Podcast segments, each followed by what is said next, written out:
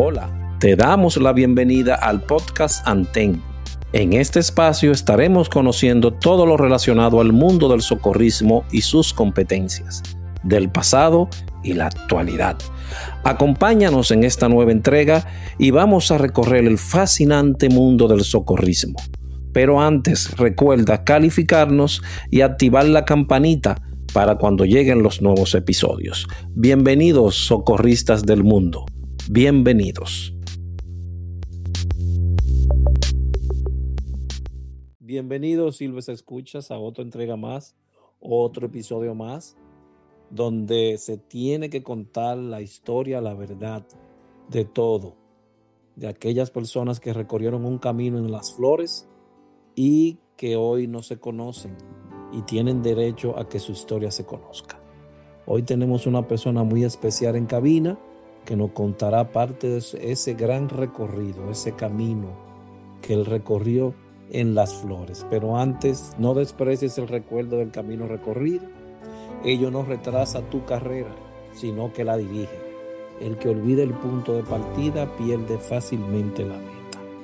Hoy tengo a un hermano, a un amigo en cabina que ha tomado una parte anterior a su nombre y hoy se le conoce como el doctor Elías Otoniel Pérez González. Mi hermano Elías, bienvenido a Cabina. Ok. Muchas gracias, muchas gracias por todo. Gracias por la invitación, gracias por tenerme aquí contigo y con espacio. Estamos a tu entera disposición para contar todo lo que tú entiendas que sea trascendental para todos tus ciberescuchas Sí, todo es trascendental porque es una historia de héroes anónimos y tú eres parte de esos héroes anónimos también. Y no solamente anónimo, que siguió escalando en esa cumbre tan harta como es la carrera de la medicina, ¿verdad? Entonces, ¿dónde nace Elías Otoniel Pérez? Bueno, realmente mi nacimiento ocurrió en la ciudad de San Francisco de Macorís, en la provincia Duarte. Ahí fue que mi madre, de donde ella es oriunda, eh, tú sabes que anteriormente las mujeres siempre iban a parir donde su mamá. Sí. Entonces, ella fue a San Francisco y allá vine yo a nacer. Ok, bueno, eh, contamos entonces la, fecha de nacimiento porque los superiores tenemos, tenemos algo que esconder siempre. en ese trayecto, naces allí, entonces después pasas a la capital porque te conocí en la capital. Ajá. Eh, ¿Fue de inmediato o duraste un tiempo en San Francisco de Macorís? Realmente yo nací en San Francisco pero yo me crié casi, o sea, casi inmediatamente nos fuimos a la ciudad de Santo Domingo. Como yo suelo decir siempre, yo nací en San Francisco, me declararon en Salcedo, me crié en Santo Domingo y ahora vivo en Nagua. Retornaste a la provincia de Duarte. O no, porque esa era María Trinidad Sánchez, pero está cerca. Pero está cerca, está cerca. ¿En dónde vivías en la ciudad capitalina? En el ensanche Luperón, toda mi vida la tuve yo ahí en el ensanche Luperón. Ok, entonces ahí fue que conociste o comenzaste o tuviste algún contacto con alguna institución anterior a las flores, donde comenzaste a desarrollar esa parte de altruismo y aquellas cosas. Bueno, realmente el contacto mío fue prácticamente directo con, la institución. Yo llegué a la institución interesado en cursos de primeros auxilios porque eh, comencé a explorar, por como estudiaba medicina, entonces comencé a explorar donde quiera que yo iba, tenía que hacer uso de mis conocimientos de médico. Y eso me llevó a que yo llegara a la institución a hacer unos cursos de primeros auxilios. ¿De qué fecha estamos hablando, si me puedes decir, Elías? Estamos hablando para finales de los 70 o mediados de los 70. 74, 75. 74, 75 por ahí. ¿Quién es, si tú recuerdas, era el director de Socorro, director de la Cruz Roja? No, no tenía conocimiento tú de eso. La doctora Beliar era la directora de Cruz Roja. En ese entonces. En ese entonces. Ok. Y allí, el primer curso que tomaste, ¿recuerda quién te lo impartió como instructor? Miguel de la Rosa. Miguel de la Rosa Parra. Ese fue primeros auxilios. Ajá. ¿Y ahí te quedaste como voluntario o...? Sí, yo me quedé inmediatamente como voluntario, pues me llamó mucho la, el servicio que se hacía. Realmente siempre me ha gustado como ayudar, prestar servicios y la mística de la institución me, me atrapó. realmente yo me quedé ahí desde entonces y todavía el corazón sigue ahí en la institución. Es que eso, eso, eso es parte de, de, de, del desarrollo del ser humano. ¿En tu familia había alguien que tenía esa misma mística, ese mismo tesón de ayudar, de ser empático con las otras personas? Sí, realmente en mi familia, mis padres, ambos, siempre han sido, fueron personas de, de servicio. Ellos lo hacían a través de la iglesia, ellos eran cristianos y a través de la iglesia siempre estaban en disponibilidad de servicio a la comunidad. O sea, eso es una característica que yo creo que sí que la heredé de ellos. Ah, puede ser por ahí que venga esa característica principal. En, eh, a raíz del curso de primeros auxilios, ¿seguiste tomando algunas otras capacitaciones? Sí, yo hice allá mismo en la institución, yo hice cursos de, además del primer auxilio básico, hice intermedios y avanzados, eh, eh, cursos de soporte básico de vida. En esa época, o porque no estamos avanzando hacia la... Hacia, ah, no, en, esa época, básicamente en esa, en esa, época, tú sabes que en, en aquel entonces, básicamente era ahí que se quedaba. Ok. No había muchas, muchos cursos en allá en Cruz Roja. En esa época. En esa época. Sí, sí eh, se hablaba mucho de entrenamiento, capacitaciones, pero no, no habían muchos cursos en el área de emergencias médicas. Eh, entonces, si no, ¿en, qué curso tomaste? Que ya que no habían de emergencias médicas, ¿tomaste algún otro que no fuera de emergencias médicas? Sí, también hice curso de salvamento acuático. ¿En qué año estamos hablando de ese salvamento acuático? Bueno. Porque lo pregunto, porque tengo una foto digital que creo que te la hice llegar, donde tú estás ahí junto a Félix García Hogando, Raúl González, el pequeño, un sinnúmero de salvavidas bien conocidos de la época. No recuerdo creo que fue para principios de los 80 o antes, finales de, de los 70, principios de los 80, creo que fue que hicimos el, el curso de salvamento acuático. Porque hicimos varios. ¿Hicieron, eh, ¿Hicieron varios? Sí, hicimos varios cursos de salvamento acuático. No sé si tú recuerdas a, a Pagán. Eh, oí mucho hablar de él, sí. Bueno, eh, estaba Pagán, estaba Wilfredo Astacio Beliar como instructores, que en paz descanse. Sí. ¿Quién más estaba ahí? Eso, eh, ellos dos eran los instructores. Entonces, de los compañeros habíamos un buen grupo, que ya tú mencionaste una gran parte de ellos. Y estuvimos ahí, imagínate, estamos hablando ya de hace 40 años. Muy posible, muy posible. Muy, ¿dónde, ¿Dónde se impartían las clases de ese curso de salvamento acuático? ¿En la piscina olímpica? En la piscina olímpica del Centro Olímpico. Y sí, sí, dime, dime. Había, había, un requisito. Lo primero que uno tenía que dar 100 metros continuos para poder ingresar al curso. Ok. Entonces, a partir de ahí, entonces se comenzaban los entrenamientos. ¿En, ¿Tú recuerdas en qué consistían esos entrenamientos? básicamente era mejorar lo que era la resistencia en cuanto a natación. Y además de la resistencia, mejorar la resistencia, habían técnicas de salvamento.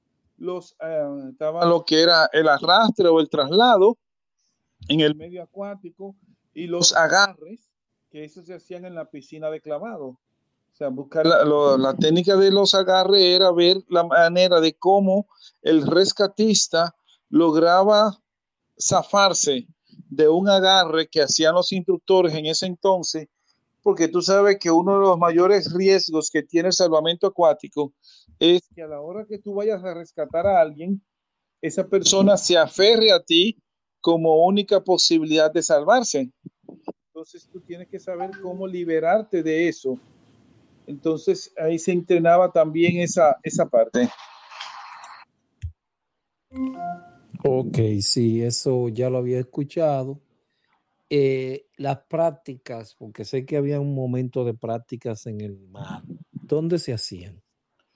Se hacían en Playa Caribe, normalmente íbamos a Playa Caribe, por allá por San Pedro, y allá era que hacíamos las prácticas, normalmente los domingos, se iba un domingo, entrábamos al agua alrededor de las 8 de la mañana y nos manteníamos nadando y haciendo la práctica ahí um, cuatro, cinco, seis horas. O sea que fácilmente nosotros salíamos de ahí a las dos, tres de la tarde, salíamos del agua haciendo prácticas. Oye, pero entonces, ¿a qué hora comían? ¿Comían ahí adentro? Era No, nos manteníamos todo el tiempo ahí adentro. Se hacía la práctica completa y luego se salía y se comía porque tú sabes, hacer, comer, salir a comer para continuar practicando no era lo más prudente. No, era, era, imposible. Exacto. Entonces lo que se hacía, se hacía la práctica continua, todo lo que se fuera a hacer, después entonces uno salía, comía, entonces después lo que se hacía era eh, entrada y salida por los arrecifes. Ay, Dios mío. ¿Y no era un poquito peligroso eso?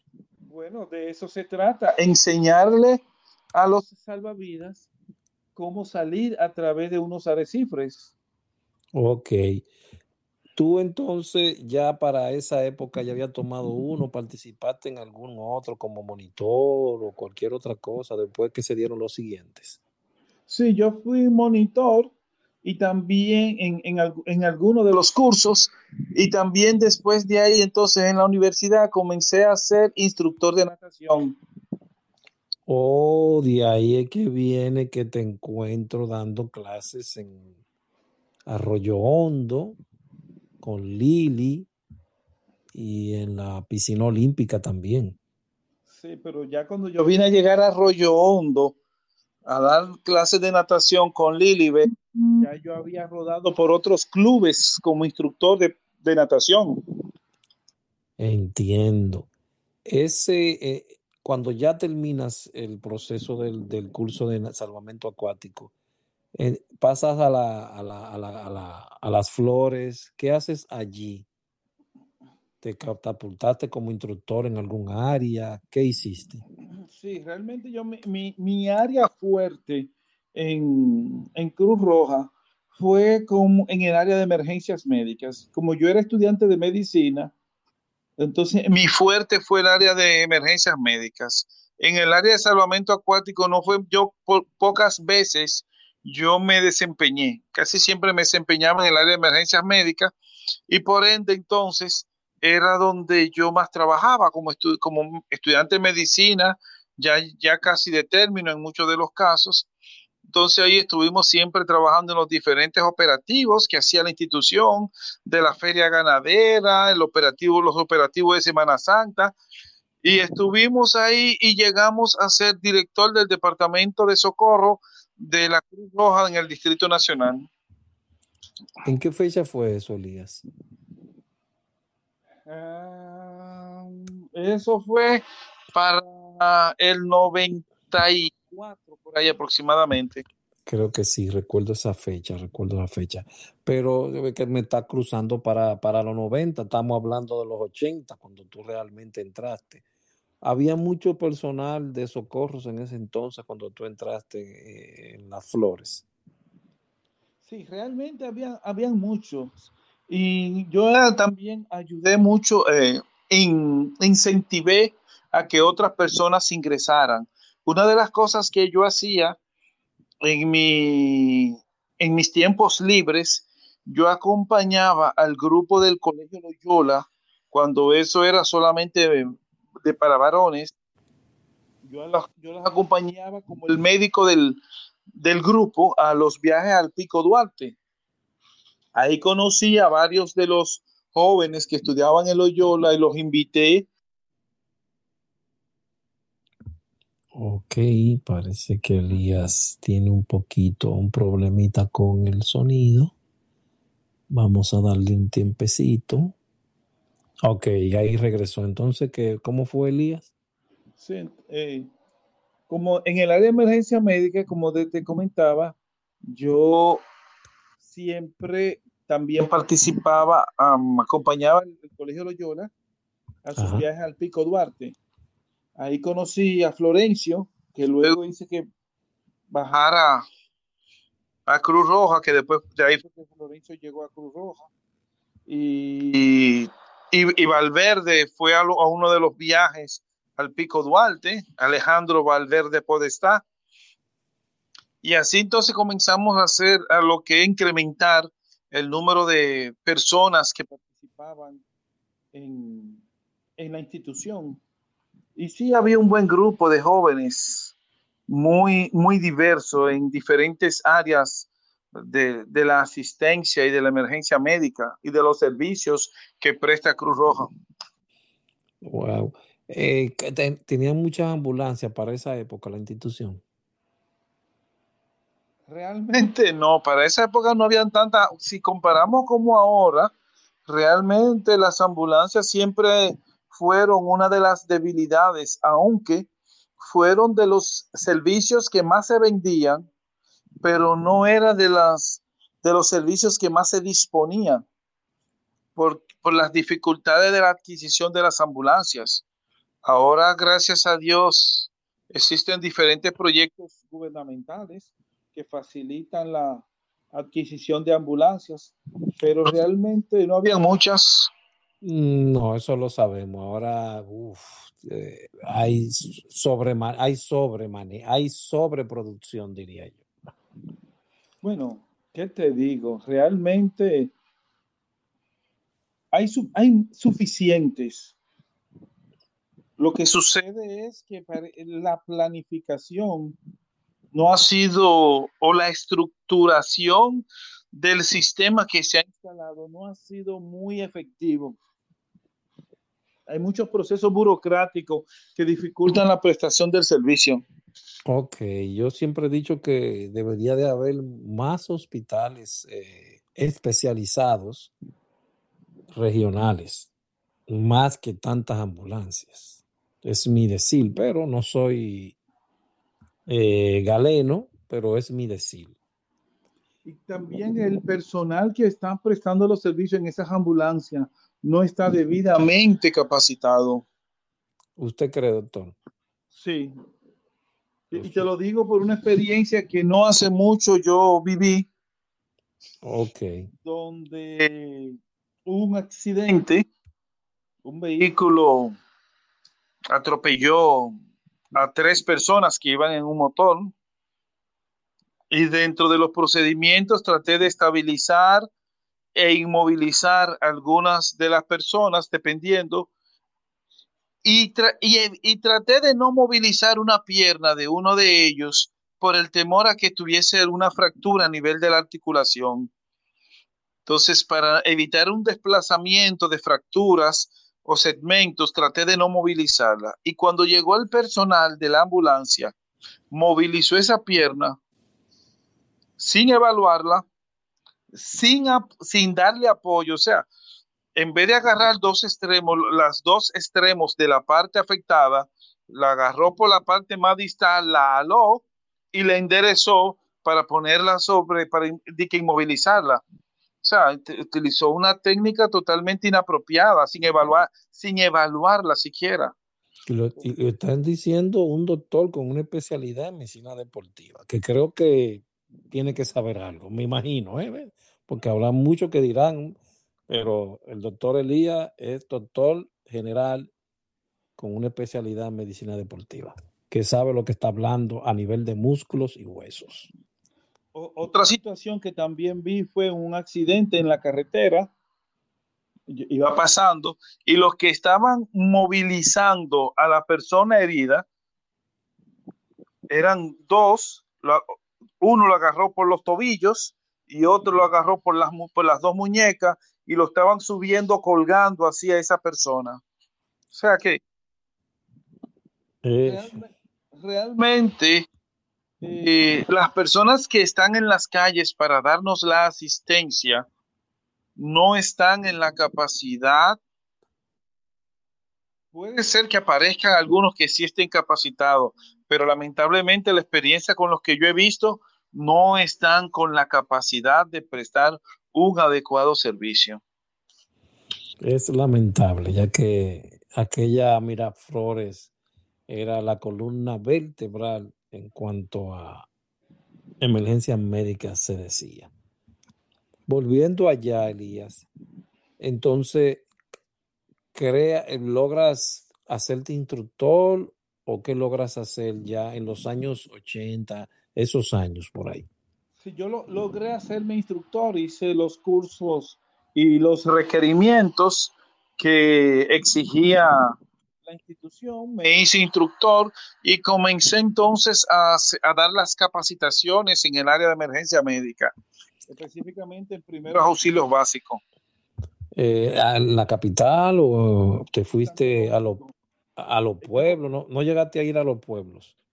Básicamente yo los daba en Santo Domingo. Yo no, casi nunca salía. Eh, salí pocas veces porque tú, recuerdas, yo estudiaba medicina. Para mí salir era prácticamente imposible. Mm, exactamente. Yo comencé, eh, yo estaba allá cuando yo todavía estudiaba medicina y además de eso daba, trabajaba dando clases de natación. O sea que para mí salir era prácticamente imposible. Entiendo. ¿Qué tiempo se extendió tu estadía allí en Las Flores ah, después que comenzaste la medicina? Porque seguramente tuviste como que hacer una pausa en las flores e, irte al internado o algo. ¿Qué tiempo duraste? Sí, cuando yo, cuando yo terminé la carrera en la universidad, que entonces me, de ahí fue que cuando fui a hacer la pasantía, me trasladé para Nagua a hacer la pasantía y ya dejé de ir a las flores, pero me integré entonces a la Cruz Roja de Nagua. Ok. Eh, pues fue de verdad lo que dicen, entra si puedes, sal si entra si puedes y sal si puedes. Entra si quieres y sal si puedes. ya, entonces de, del, capital, del capitalino, del voluntario capitalino, pasas a ser voluntario de una filia, de una de un pueblo. De un pueblo, una filial, exacto, aquí en Nagua. ¿Cómo te fue ahí en los primeros días? ¿Te adaptaste? ¿Viste totalmente diferente? Me imagino, ¿verdad? Claro, e, era totalmente diferente. En ese entonces, la Cruz Roja de Nagua tenía una ambulancia. Ah, pero estaban bien entonces. Sí, estaban bien aquí, tenían ambulancia. Yo trabajaba en la Dirección Provincial de Salud. O sea que tenía un contacto directo con. Primero fue un pueblo pero a los pocos meses me trasladaron a la dirección provincial. En el pueblo donde estaba también había una Cruz Roja. ¿Cómo se llamaba? En la entrada de Cabrera. Eh, ok, ok, ok, ok. Entonces, de hecho, yo llegué, cuando yo llegué a los 15 días de yo llegar, llegó un ciclón, el huracán George, no sé si tú lo recuerdas. Sí, lo recuerdo bastante bien. ¿Tú trabajaste en esa zona con ellos? Yo trabajé en esa zona, yo era el médico de la clínica rural de ahí y puse de una vez de manifiesto de, en, a expresión todo lo aprendido del manejo y gestión de riesgos que, había adquirido en la institución y gracias a Dios, eh, bueno, fui básicamente quien dirigió todo el proceso en esa comunidad de gestión de riesgo. En, en Cabrera, en Cabrera. en la entrada de Cabrera. La entrada, sí, ese es el pueblecito que queda antes de Cabrera, la entrada. Exacto, ese mismo. ¿Cuántas personas asististe ahí, si te recuerdas? ¿No recuerda un promedio? Bueno, eh, tuve que utilizar la clínica como centro de refugio. Ya tú puedes imaginarte. Ahí, ay, ay, En la clínica habían alrededor de unas 80 personas. Porque era que el, el, huracán iba a pasar por esta zona, el centro del huracán. Sí, no sí. No exactamente el ojo, pero sí pasar el centro del huracán. ¿Y cuánto duraron esas personas ahí? ¿Cuánto tú tuviste que trabajar con ellas? Eh, fueron como dos días que estuvieron ellos ahí después que pasó el huracán. Ya los dos días, ya cada, muchos ya se habían retirado a sus hogares, que no sufrieron daño, y los otros sufrieron daños menores, porque iba a pasar directamente por aquí, pero subió un poquito y pasó más cerca de Samaná. Sí, creo que, creo que recuerdo eso, sí. Y no afectó tanto acá aunque las, las lomas por ahí por Cotuí se pelaron todas. Eso fue de lo, lo que llaman los ciclones batateros. Enterado. Pero tuviste, no, no, no, no, tuviste que salir a ningún lado, simplemente te quedaste ahí. Sí, yo, yo tuve que salir y asistí a varias personas, porque también habían algunos que estaban en una escuela que tuve que irlos a ver, a supervisar, estaba supervisando.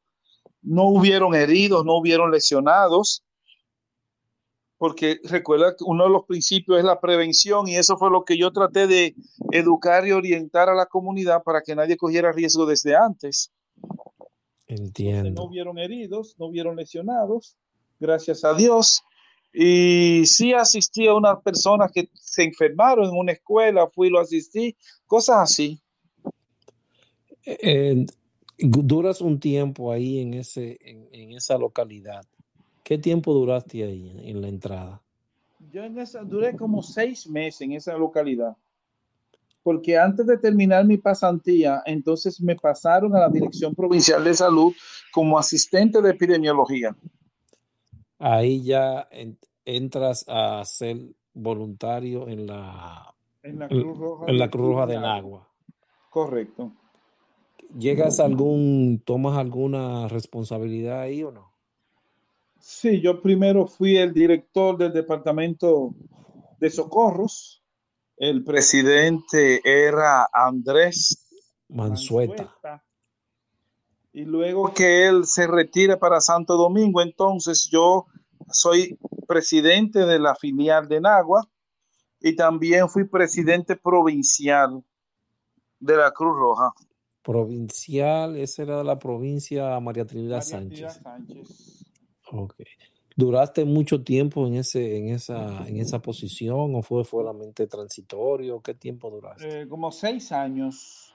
ah, pero fue, que- fue mucho tiempo. hasta que me fui a Santo Domingo, porque entonces eh, fui contratado por una institución internacional para trabajar el tema de tuberculosis en Santo Domingo, una fundación de, de Holanda que manejaba unos proyectos de USAID para la que es la tuberculosis a través de Profamilia.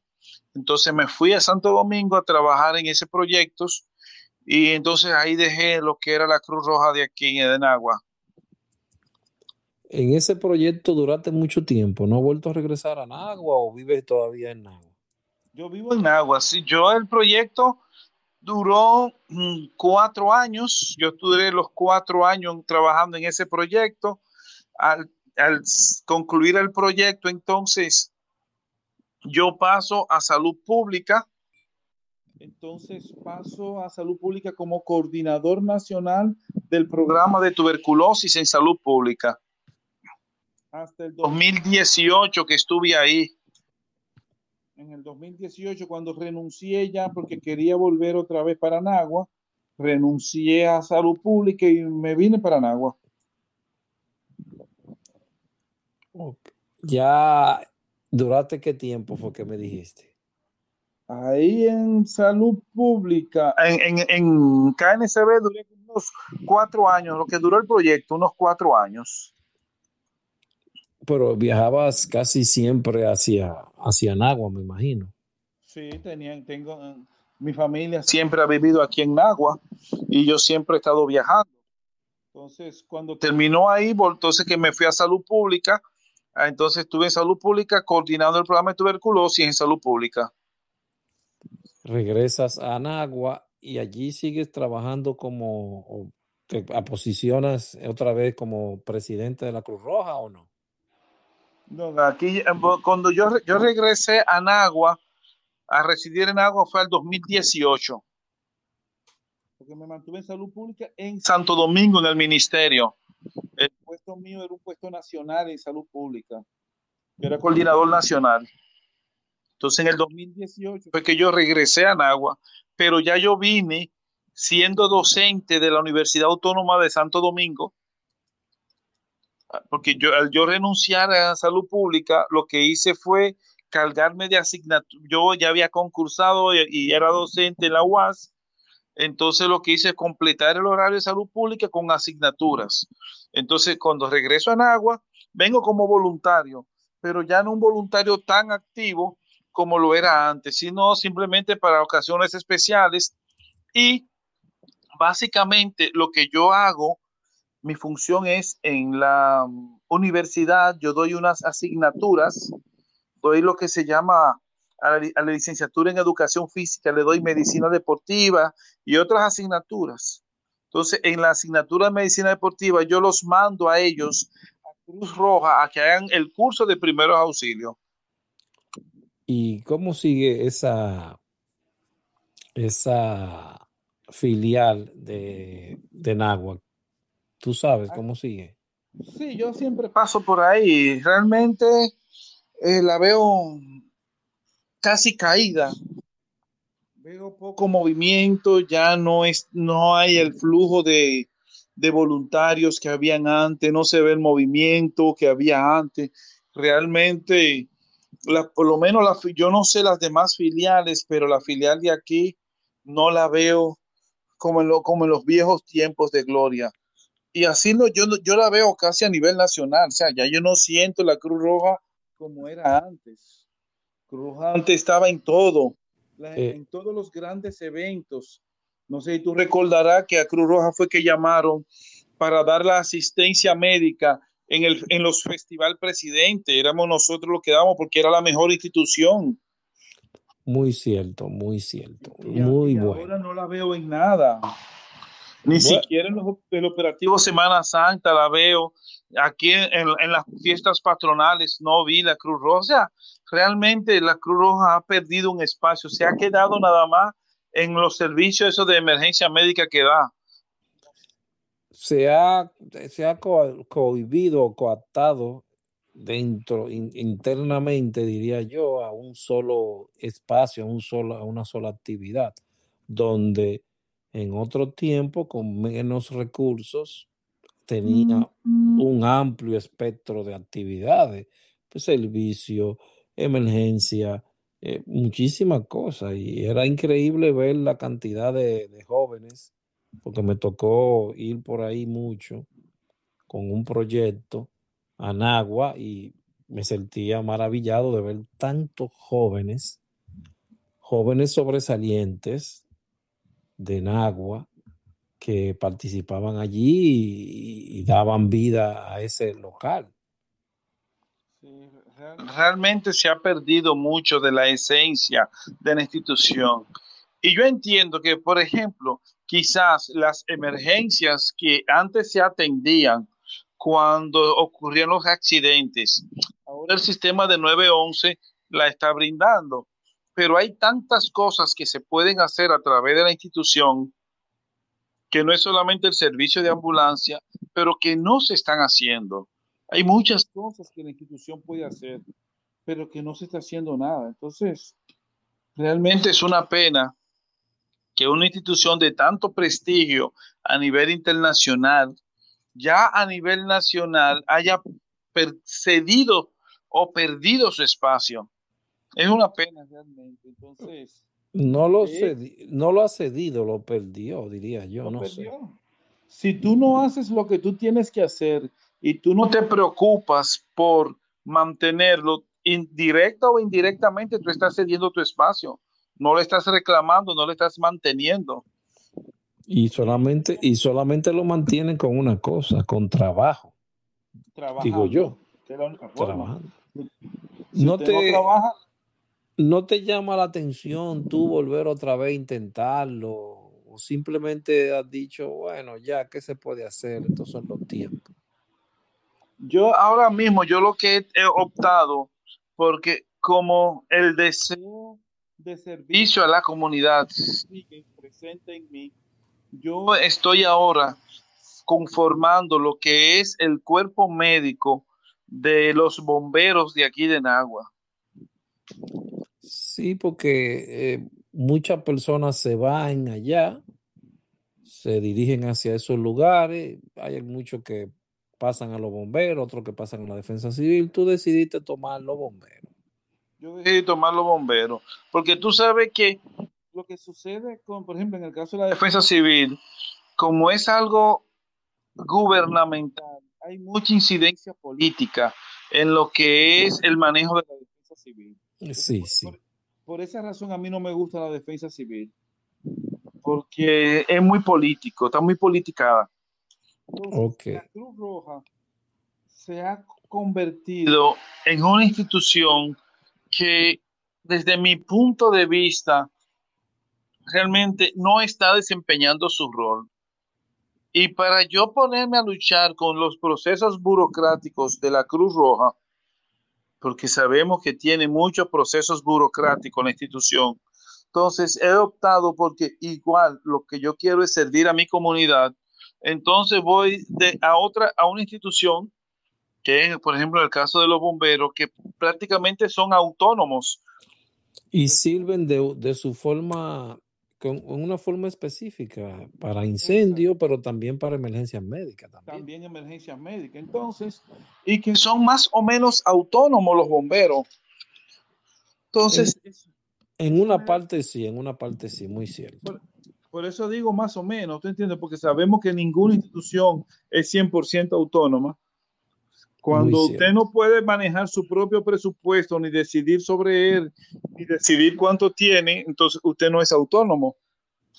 No, eso yo lo entiendo, muy cierto de tu parte. Entonces, pero por lo menos desde el punto de vista organizacional, sí tiene cierta libertad. Entonces, eh, por eso estoy con los bomberos. ¿Qué tiempo tienes ahí, Elías? Dos años tengo con los bomberos. Ok. Eh, ¿Asistes ahí regularmente o, tienes un... Con cierta regularidad, porque como tú sabes que el, el, cuerpo de los bomberos, con esto de la, de la, implementación del sistema 911, ya no da un servicio directo a la comunidad, como emergencias médicas.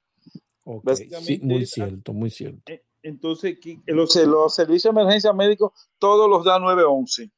Entonces, lo que estamos haciendo el, equipo médico es cuando un bombero va a asistir a una situación propia de ellos, ya sea rescate, ya sea un incendio, entonces va un equipo médico a acompañar a ese equipo de bomberos para darle la asistencia a los bomberos.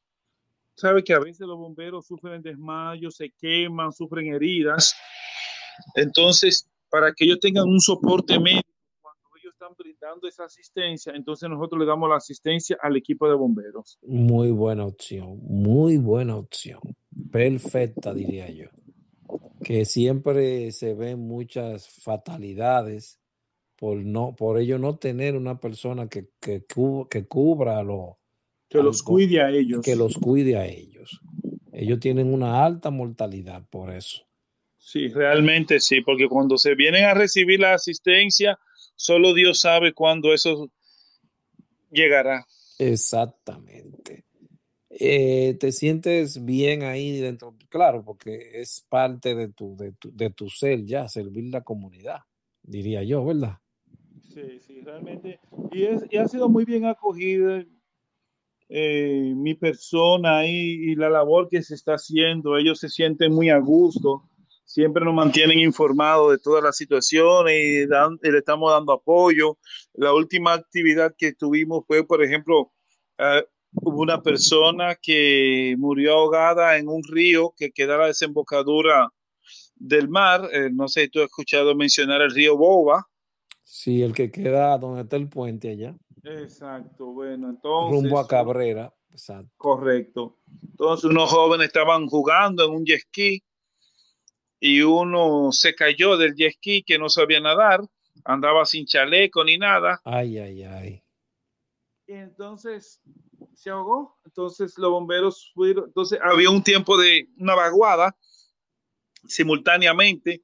Entonces fueron a ver la posibilidad de rescatar o encontrar el cuerpo. Entonces mientras ellos estaban en el agua, teníamos un equipo médico presto para darle asistencia en cualquier situación. Imagínate la combinación crecida de río, posible crecida de río. El río no había crecido, pero existía la posibilidad por la vaguada y eso. Entonces estábamos ahí dándole apoyo al cuerpo de bomberos. Eso es una muy creativa y muy buena idea. Diría yo que perfecta. Diría yo que muy perfecta. Eh, ya no, ya no, no impartes los cursos ahí, Elías, tampoco. Curso de primeros auxilios, algo. Solo a demanda. Si alguien quiere, mire, como te comentaba ahorita, una de las cosas que yo como profesor universitario hago y trato de enriquecer las instituciones de socorro en una de mis asignaturas, eh, la asignatura se llama Medicina Deportiva, yo le exijo a todos los profesores de educación física que tienen que saber primeros auxilios. Y esto por muchas razones. O sea, los niños y las personas que hacen deporte son los más propensos a lesionarse. Y en nuestro país, donde se practica deporte y donde se juega normalmente, solo en los grandes eventos hay un servicio médico, pero en el día a día no hay servicio médico ni en las escuelas ni nada. Entonces, si yo les digo a ellos, si usted pone a una persona a que haga una actividad física y a consecuencia de esa actividad física que usted le puso a esa persona sufre una lesión, lo menos que usted tiene que saber es hacer qué hacer cuando esa lesión se presenta.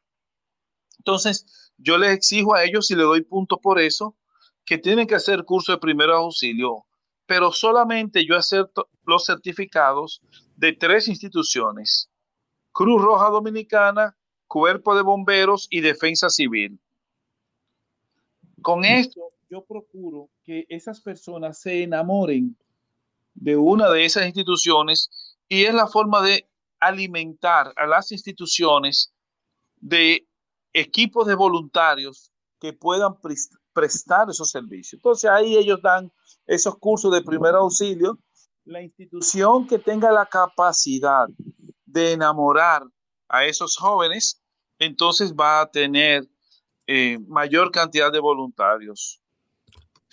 solamente digo, prepararse un poquito en el sentido de cómo van a engatusarlo, cómo lo van a, Exacto.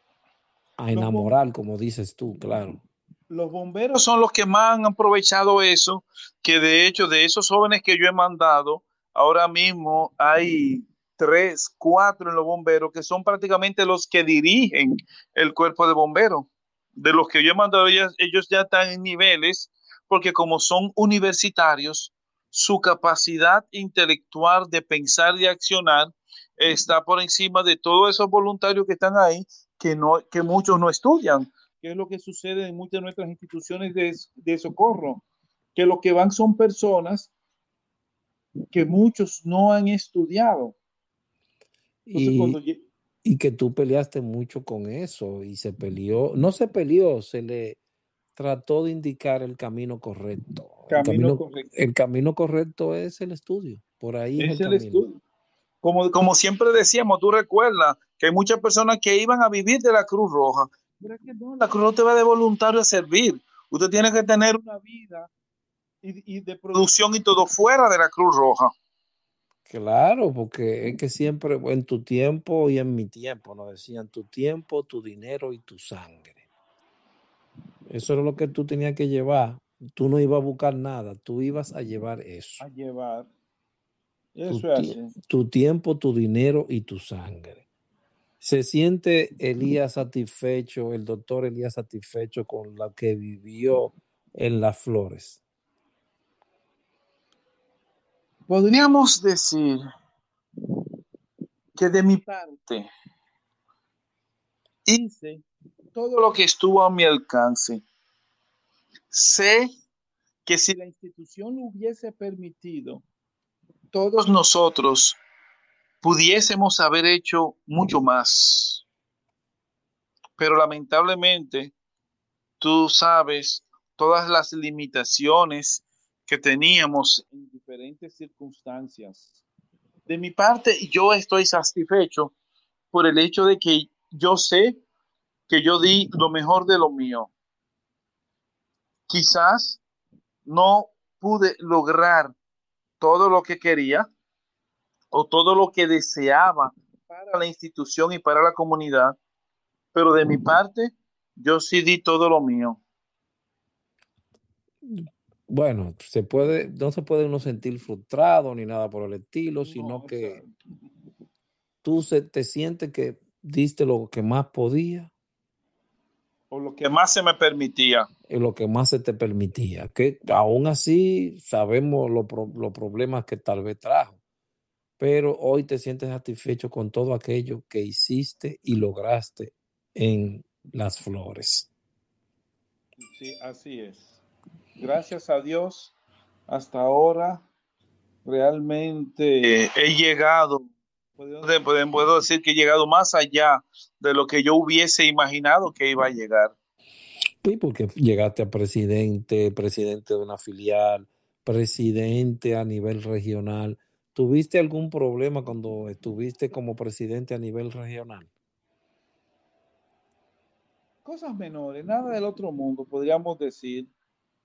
Sí, porque siempre son, son más cosas como de, de, encontronazos de, criterio. Nada. O sea, cosas propias del cargo. Yo no puedo decir problemas, sino porque mientras más amplio es tu abanico de acción, más dificultades tú te vas a encontrar cada vez que tú des un paso. Exacto. Exacto, exacto. Eso es normal. Ahora pernotas en, en, en, en Nagua, te has olvidado de la capital, ya no te, ya no te encuentras en la capital, Elías. No vivo en la capital, pero no, yo sigo viajando como profesor de la Universidad Autónoma de Santo Domingo. Yo doy clases en Santo Domingo, en San Francisco y aquí en Nagua. Wow, pero tienes que viajar mucho. Sí, yo tengo que mantenerme moviendo Además, yo también soy el, el primer vicepresidente de la Federación Dominicana de Medicina del Deporte, lo que también me motiva a estar viajando constantemente a Santo Domingo. Y ahora mismo estamos dando unos diplomados en medicina deportiva ya en Santo Domingo. Ya yo di el primer módulo y precisamente ahora el, el módulo final me toca a mí, que es de precisamente urgencias en el deporte yo me he ido mucho con relación al, tema, eh, mezclo mis, mis dos vidas, mis dos pasiones, que son las emergencias médicas y el mundo de la medicina deportiva. Entonces me he dedicado a enseñar en el ámbito deportivo a las personas que se mueven en ese entorno a aplicar los conceptos de primeros auxilios en el ámbito deportivo. Además de la experiencia que ya tienes, Elías, posee, es una experiencia de muchos años en esa parte, si no menos recuerdo. ¿Cuántos años tienes en esa, en esa carrera? En, la carrera, en la carrera, y después dime los años en práctica. Bueno, en medicina deportiva yo tengo ya alrededor de unos 20 años. Wow. En medicina deportiva. Wow. en el área de emergencia médica tengo unos si digo 40 años, me van a decir que yo soy un viejo. Pero, estamos hablando desde antes de los 80. Tenemos 25 años y pico, 30 años, 40, eh, perdón, emergencia médica tenemos unos 40 y pico de años ya en emergencia médica. Y con bastante experiencia desde medicina un poquito remota en el Pico Duarte. digo por decirlo, poca, un poco remota, pero es bastante remota hasta la compañía de ha sido a unos cuantos países con la gente de para los Juegos Olímpicos. Sí, realmente he viajado, sí. Mira, la experiencia de trabajar, de hacer eh, medicina en el Pico Duarte es única. Y ahí se me han presentado situaciones, shock anafiláctico, eh, intoxicaciones alcohólicas, lesiones, fracturas, hipotermias. Realmente, que decir hipotermia, sufrir una hipotermia en República Dominicana es difícil de encontrar. No te lo van a creer, no te lo van, a, creer. Pero ahí en el Pico Duarte realmente yo me he yo he tenido que atender situaciones eh, únicas, sin ni hablar de heridas y, y traumas múltiples. Y entonces también tengo por el otro lado la experiencia de en el ámbito deportivo, como tú decías, yo tengo más de, más de 20 años acompañando a las delegaciones dominicanas a diferentes juegos. Bueno, mi primer viaje fue en el 2002, exactamente 20 años tengo ya acompañando a las delegaciones dominicanas diferentes juegos, diferentes niveles, centroamericanos, panamericanos, Juegos Olímpicos. Entonces, esa mezcla de todo eso sí, realmente me ha dado una muy buena experiencia. Si no, eh, el único creo que está como en el número dos o tres, ¿verdad? en, el país con esa experiencia. Eh, bueno, no, realmente hay, muchos eh, colegas, hay otros compañeros que también son muy buenos eh, médicos deportivos que también han acompañado a las delegaciones deportivas. Ahora, que tenga la mezcla de todo lo que yo tengo, eh, yo creo que yo soy el único. Eh, Elías, muchas veces le hago esta pregunta a muchos de los entrevistados. Elías, ¿te creen, ¿te creen todo eso? Es decir, ¿te creen todo lo que tú has hecho? Porque yo tengo ese problema. La gente no me cree cuando digo, oh, no nadábamos en la caleta, hacíamos práctica ahí por cinco, tres horas, cosas así, algunas veces cuatro. ¿Te creen cuando tú cuentas todas estas historias? Es que, es que yo no lo cuento todo junto. Yo de hecho no hablo mucho de esto. ¿Tú entiendes? Yo simplemente donde yo voy, hago lo que tengo que hacer. Entonces, a veces yo digo algunas cositas del por qué, por ejemplo, lo que estoy haciendo, por qué me sale bien. Ah, diga, ah, no, porque tengo experiencia, yo fui esto, fui esto, aquello, pero no lo digo todo. O sea, yo creo que es la primera vez que yo cuento mi historia de todo lo que, de todas las cosas que yo he hecho. Porque yo simplemente me limito a veces, precisamente por eso, porque después la gente, la gente va a decir, oye, pero qué tigre más hablador este. Es que imagínate, yo alguna vez le digo a eso también, como que la vida la vivieron a blanco y negro y uno la supo vivir como a color, ¿tú me entiendes? Subir al Pico Duarte, andar en montaña y por acá. Eh, es difícil tú encontrar gente que hagan todo eso. Entonces, mm, claro que se va a ver como que, que fue como que tú vives en una ilusión. Exacto. Entonces yo y que yo de por sí a mí no me gusta mucho hablar de mí, ni, ni, ni, que, ni de lo que soy, ni de lo que fui, ni de lo que hice, ni de lo que quiero hacer. Yo simplemente hago lo mío y punto. Fíjate que yo soy médico, tengo una especialidad y yo no uso anillo de, de, de, la universidad. Yo no, yo no ando con anillo. El título mío de mi, de mi universidad y de mi especialidad están por ahí metidos en una gaveta, abajo de la cama, qué sé yo ni siquiera lo tengo enmarcado. Bueno, así también ando yo sin anillo ni nada, por el igual estilo. ¿Qué tipo de persona seremos? No sabemos. No sé. ¿Quién sabe? Yo sé que yo sé que yo soy feliz así. Y tranquilo, y tranquilo y en paz. Tranquilo y en paz. Es lo único que yo, por, por eso mismo dejé yo salud pública porque lo único que yo quiero es vivir tranquilo y en paz. Y en Nagua, que se sepa, en, en, el, en mi paraíso aquí en Nagua, que tengo la playa cerca, que tengo río cerca, que, que estoy aquí con mi familia, que si quiero comerme un pecadito me lo como sin problema, que, que, que, me bebo un coquito, que aquí la gente me conoce y me quiere y nadie se mete conmigo. Entonces, ¿qué yo más puedo pedir de la vida? Dios me lo ha dado todo.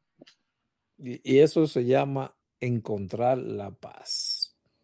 que muchas personas no lo han encontrado, ni lo van a encontrar tal vez nunca, porque buscan demasiado. Buscan demasiado. Y yo aquí, mira, en mi paraíso, un hermoso pueblo, hermosa gente. Te digo, aquí no hay, el que vive aquí no tiene que envidiarle nada a nadie. Exactamente. Elías, ¿te sientes satisfecho con la vida que has vivido? Plenamente. Le doy gracias a Dios. Fíjate que te lo he mencionado varias veces. Le doy gracias a Dios porque realmente Él me ha dado mucho más de lo que yo merezco. Yo me siento más que satisfecho. Todas las cosas que en mi mente yo decía así cuando muchacho, ay, a mí me gustaría esto, me gustaría aquello, todo me ha llegado en el tiempo que Dios ha entendido que es el correcto para mí. Una de, las cosas, por ejemplo, que yo siempre había soñado ir a las cataratas del Niágara. Y pudiste ir. Y pude ir prácticamente gratis. Porque con el asunto de estos juegos, estuve en Canadá, en Canadá de ahí fuimos a las cataratas y ya sí, Así de sencillo. Algo simple y se dio sin tú pensar. Sin tú mucha Agua junta. Al final, cuando llegué, ¿qué vi? Mucha agua junta y ya. no te dieron ganas de tirarte a nadar, Elías. No, qué va. Bien, Elías, algunas palabras finales para cerrar que tú quieras decirle a todos los escuchas. Partiendo del hecho de que estamos primeramente dirigiéndonos a los socorristas en emergencias médicas, medicina prehospitalaria.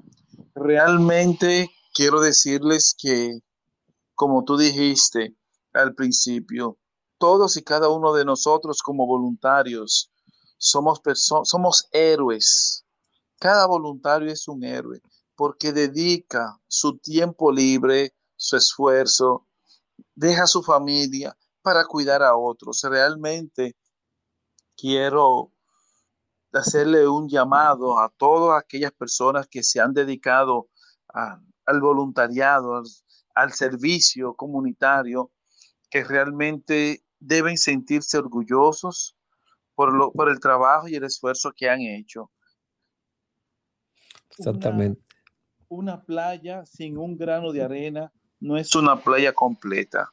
La hermosura de la playa está en el conjunto de esos diferentes granos de arena. Y cada uno de nosotros somos un grano de arena en esa playa. Así que quiero felicitarlos y quiero también a todos los que escuchan que sepan que Dios siempre nos da todo lo que nosotros queremos. Dios siempre quiere lo mejor para nosotros pero en el tiempo que Él considera que es el correcto. Amén. Al, final, todo saldrá bien.